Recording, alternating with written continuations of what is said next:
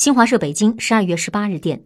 综合新华社驻外记者报道俄罗斯联邦安全局十八号表示日前俄方扣押了五艘日本渔船原因是其违反了俄日两国间的渔业协定。日本政府对俄方此举表示抗议并要求俄方尽快释放日本渔船及船员。